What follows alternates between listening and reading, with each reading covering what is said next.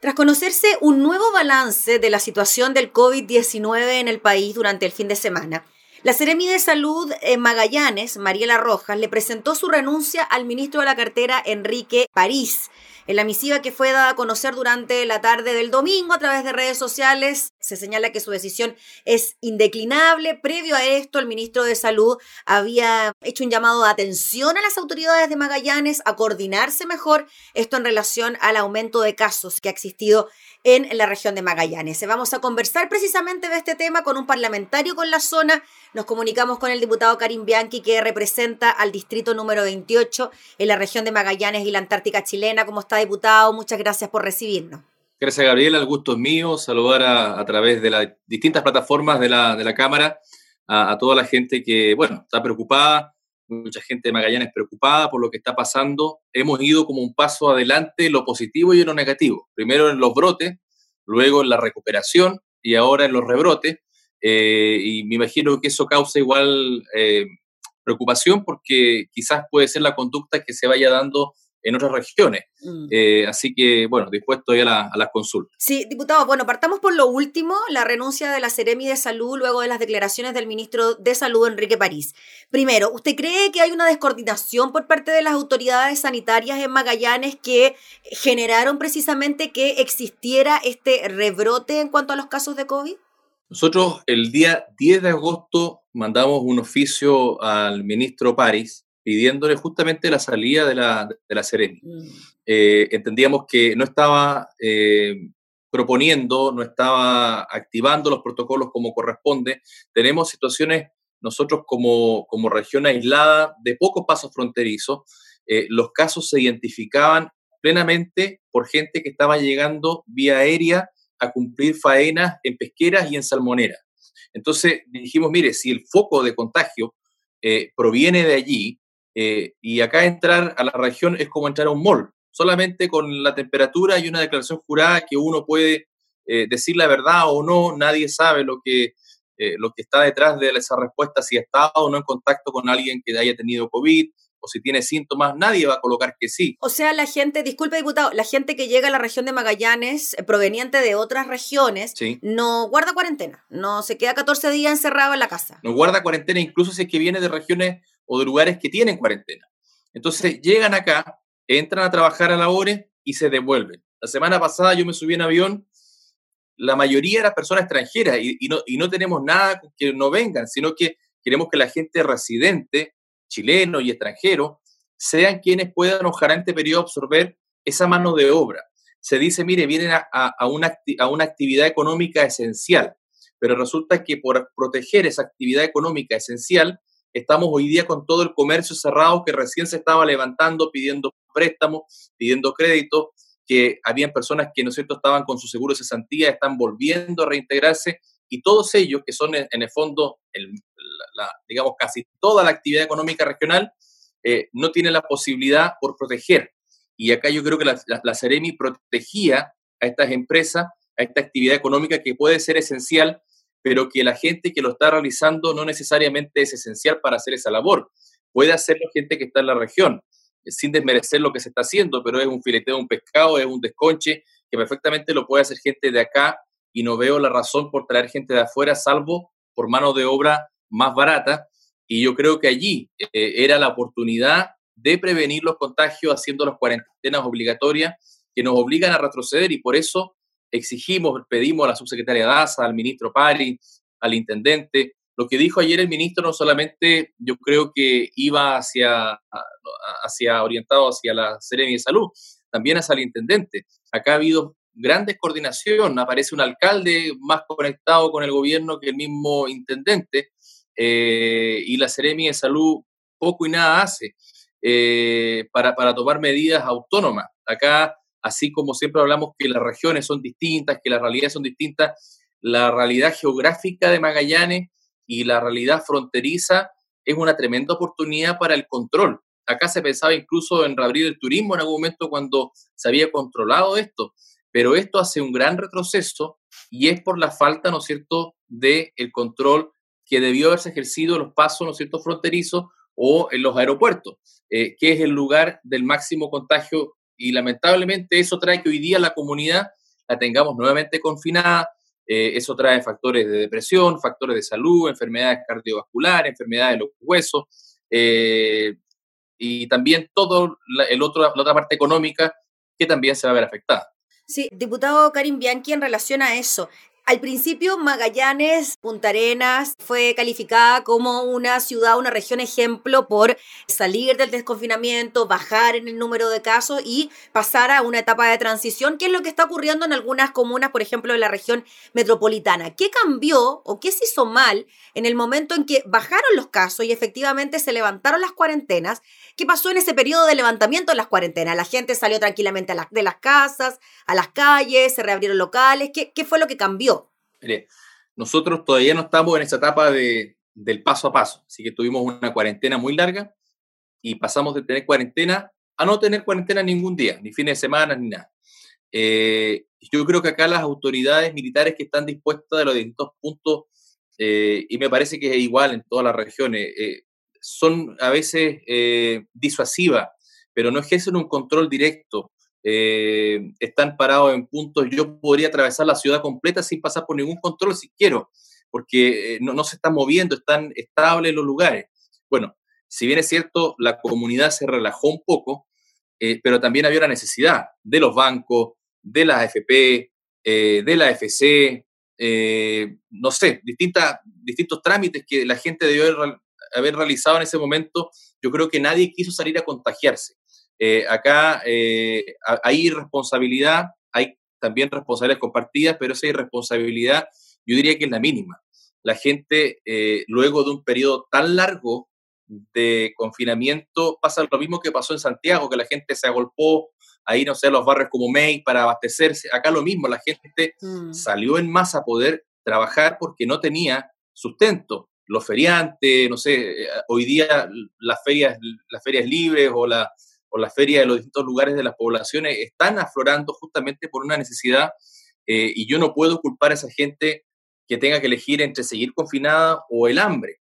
Entonces, eh, yo creo que acá tenemos un punto que llegamos a un extremo, digamos, de, un tema de fondo social, por una parte, pero no es que la gente se haya, relajado. Yo puedo comparar a la gente de Punta Arenas y estuvo igual que la de Valparaíso, que la de Santiago, eh, salvo personas, yo diría, particulares que pueden no respetar eh, las normas de distanciamiento, a veces cuesta igual, porque es un cambio cultural, pero acá eh, lo que siempre hizo la autoridad sanitaria y lo que siempre ha hecho el intendente es cada vez que hay más contagios culpar a la gente. Y la gente no tiene toda la responsabilidad. Si acá, por ejemplo, tenemos una localidad que se llama Porvenir, eh, es una isla. Porvenir mm. tiene actividad de pesquera, eh, los, contagios han aumentado eh, también exponencialmente, claro, es una comunidad muy reducida, pero ahí claramente se ve que es un efecto producto de que la gente viene a estas labores y se bajan del aeropuerto, tienen el examen de temperatura, que el examen de temperatura no dice mucho, eh, ni es un factor determinante, y luego de eso van a trabajar y se devuelven. Entonces, algunas de estas empresas están haciendo exámenes voluntarios se los entregan a la Seremía de Salud y ellos utilizan esto como dato estadístico. Pero obviamente que uno no puede confiar si es una empresa que está tratando de, bajar sus costos, de, no, va a transparentar una información negativa si es voluntaria. Entonces, acá falta que se hagan los exámenes a quienes llegan o las cuarentenas preventivas de 14 días, de tal manera de que estas empresas no les cueste tan barato traer a gente extranjera para acá o gente de afuera y privilegie la mano de obra local insisto, no tengo nada con que venga gente de afuera, pero no es el momento. Diputado, finalmente la tónica que está ocurriendo en eh, Magallanes se ha repetido en distintas zonas del país, por ejemplo, en la zona norte con la actividad minera, donde finalmente los controles no fueron suficientes y habían trabajadores que venían de la zona central y que se trasladaban a Antofagasta, Calama, Atacama, etc. Vimos como en la región de O'Higgins, con el teniente en Rancagua, lo mismo advertían sobre una situación de similares características en Aysén, conversando también yo con parlamentarios por la zona, también de las salmoneras, que pudiese ocurrir una situación como esta, hasta el momento no ha ocurrido, y ahora vemos cómo lo mismo está ocurriendo en Magallanes. ¿Qué le parece a usted entonces el control a nivel central que se realiza de estos viajes desde Santiago o la zona central a lugares extremos donde hay actividades, trabajo, etcétera, pero las medidas sanitarias no se estarían respetando? Sí, por eso que, que no, no es suficiente políticas nacionales. Eh, a mí, eh, esa, esa cuarentena de fin de semana o part-time eh, no, no, no, es para una región como la, de Magallanes, que, que, ya de por sí los fines de semana no tiene movilidad. son medidas que quizás puedan servir en ciudades que se movilizan los fines de semana, y yo creo que en esto tenemos que tener mirada quizás dependiendo de cada región. Y es ahí donde uno extraña que existan autoridades regionales que además de tener las competencias, tengan eh, la fuerza también de señalarle a las autoridades nacionales lo que está ocurriendo en la región. Y acá el plan que existía para todo el país no sirve para Magallanes, quizás no sirve tampoco para la zona norte, porque existe esta movilidad de personas que llegan a alguna actividad y claro, cuando llegan estas personas, llegan aviones completos, eh, tenemos un cambio poblacional, eh, ¿no es cierto?, total, porque, porque somos pocos habitantes. Eh, para Santiago, fantástico. además, Santiago es incontrolable, ¿no es cierto?, la cantidad, el flujo de personas, por donde llegan, es muy diferente. Pero acá somos una isla, es un lugar pequeñito que puede ser controlado, la zona norte tendrá quizás otras medidas que tomar, pero acá se requiere, yo creo que regionalizar ciertas medidas de cuidado eh, y, si somos capaces hoy día de decir, mire, los contagios, primero reconocerlo, porque la autoridad sanitaria que se fue no lo reconocía, no quería reunirse con los concejales, no quería reunirse con los consejeros, eh, no quería reunirse con la prensa, entonces su salida era inminente. Lo, lo que pasó con el ministro Pari fue como la gota quizás que rebasó el vaso. ¿Y le pareció a usted la forma en que se dieron las cosas, que el ministro hiciera este llamado a través de esta cadena nacional, prácticamente que la Ceremi, ex Ceremi, renunciara de esta forma y además dando un respaldo muy importante a la gestión del exministro Mañalich y además dando antecedentes con números, con cifras de que la situación en Magallanes a nivel hospitalario, por ejemplo, no sería tan crítica. Sí, eh, mire, un antecedente importante es que si nosotros vamos adelantado un paso, quizás se pueda dar lo que decía el ministro Mañalich, que el virus podía quizás ir mutando, eh, porque las consecuencias en este rebrote han sido menos negativas. Es un virus menos letal, es un virus que ha, estado con menos fuerza quizás que en la primera fase, y eso podría ser un síntoma también eh, auspicioso para otras regiones. El virus se ha comportado diferente en esta etapa, mucho sintomático. Se están tomando más exámenes también. Eso también es un factor a, considerar. Mm. Eh, pero yo creo que, que, el ministro dijo lo que muchos decíamos eh, y lo que muchos opinábamos. Eh, no sé si será la forma, porque, claro, fue públicamente, pero son autoridades públicas. Yo creo que todos estamos expuestos, nosotros como autoridades, a que la gente nos diga lo que siente que tiene que decirnos, a que el jefe le diga a un trabajador lo que cree. Uno siempre piensa que puede, que puede ser mejor a puerta cerrada, eh, o quizá, ¿no es cierto?, la ropa sucia se lava en casa, pero creo que en esto, eh, en una pandemia, en este contexto, autoridades públicas, yo siento que es un remesón y un llamado a atención que yo no lo vi tan directo ni tan ofensivo. Incluso si fuera por lo mismo, yo creo que también tendría que irse al intendente. Yo creo que aplica la misma lógica para ambos. Él estaba hablando de las autoridades que están coordinando esto.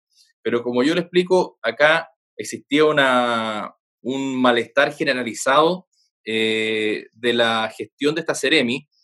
Me imagino que del mismo personal de salud que se ha visto colapsado, sobrepasado, no tengo nada que decir de ellos, están dando un tremendo trabajo, pero esta autoridad tenía una actitud muy, muy prepotente eh, en la comunidad. Su, su, esposo trabaja en el hospital, también tiene una, una jefatura eh, en los medios de comunicación. Este doctor también eh, hablaba en contra de cualquier persona que opinara de su, esposa. Entonces era una situación como bastante como de, pueblo chico, pero, pero que, se, veía, se veía mal, suena mal y el resultado es lo que importa. Hoy día las, las, autoridades eh, cometieron negligencia, también hay responsabilidad compartida, pero a mí más allá de que se vaya esta persona o, o llegue otra o esté quien esté, me importa el resultado.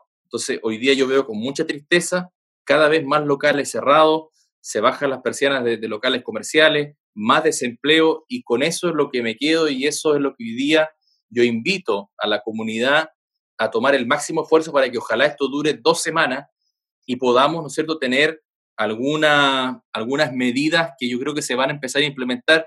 Ya se dijo, ahora lo del aeropuerto va a ser efectivo con cuarentena y era lo que había que hacer pero tenía que pasar todo esto. Nosotros el 10 de agosto mandamos la, carta al ministro, después de haber insistido ampliamente, pero la Ceremi lamentablemente no escuchaba a nadie. Entonces, eh, qué bueno, que, ojalá pueda existir una persona que, que, además, ¿no es cierto?, tenga la capacidad, no sabemos quién va a ser, pero que pueda escuchar a, a, a, los que estamos involucrados en esto, a la comunidad, eh, y que ojalá nazca de la persona que tenga la mayor capacidad y no sea una designación por ser amigo de un parlamentario, de una parlamentaria o de un partido político. Finalmente, diputado Karim Bianchi, ¿usted cree que la experiencia de Magallanes puede servir de ejemplo para el resto de las comunas del país que están iniciando este desconfinamiento en el paso a paso? Eh, bueno, yo, sé que se ha observado así porque va como un paso adelantado en, la, en, su ciclo, mm. pero la situación geográfica, climática, es muy diversa. Yo no sé si aplique esto a grandes ciudades como Concepción, Valparaíso, Santiago, pero sí quizás a ciudades más pequeñas donde, donde es más fácil mantener un control. Con lo que yo me quedo y, que es lo importante, yo creo que, que si el virus ha tenido eh, en esto quizás esa mutación de que, de que salió en un momento de que, de que va a afectar de distinta manera en una etapa que en otra, me parece que eso puede ser interesante para otras regiones, porque efectivamente hoy día hay muchos más casos, antes había menos casos, pero más personas que requerían de camas UCI. Hoy día hay más casos, pero menos personas que requieren de camas UCI, eh, salvo casos muy puntuales de personas de tercera edad, con enfermedades asociadas, pero hoy día el virus se está comportando de una manera que eh, permite un control desde la casa. Eh, eso tiene su parte buena y su parte mala, porque la gente se relaja. Dice, mire, no, no, no me da miedo pero así como no le da miedo, hay algunos que sí le afecta mucho. Mm. Entonces, eh, yo creo que es importante, más allá de ver de cómo se dan los ciclos, de ver cómo va evolucionando o cambiando este virus, eh, que creo que en eso hemos podido, yo creo que rescatar en el último tiempo una, un cambio, una variación. No sé si por el factor climático, por el factor, no sé, del tiempo.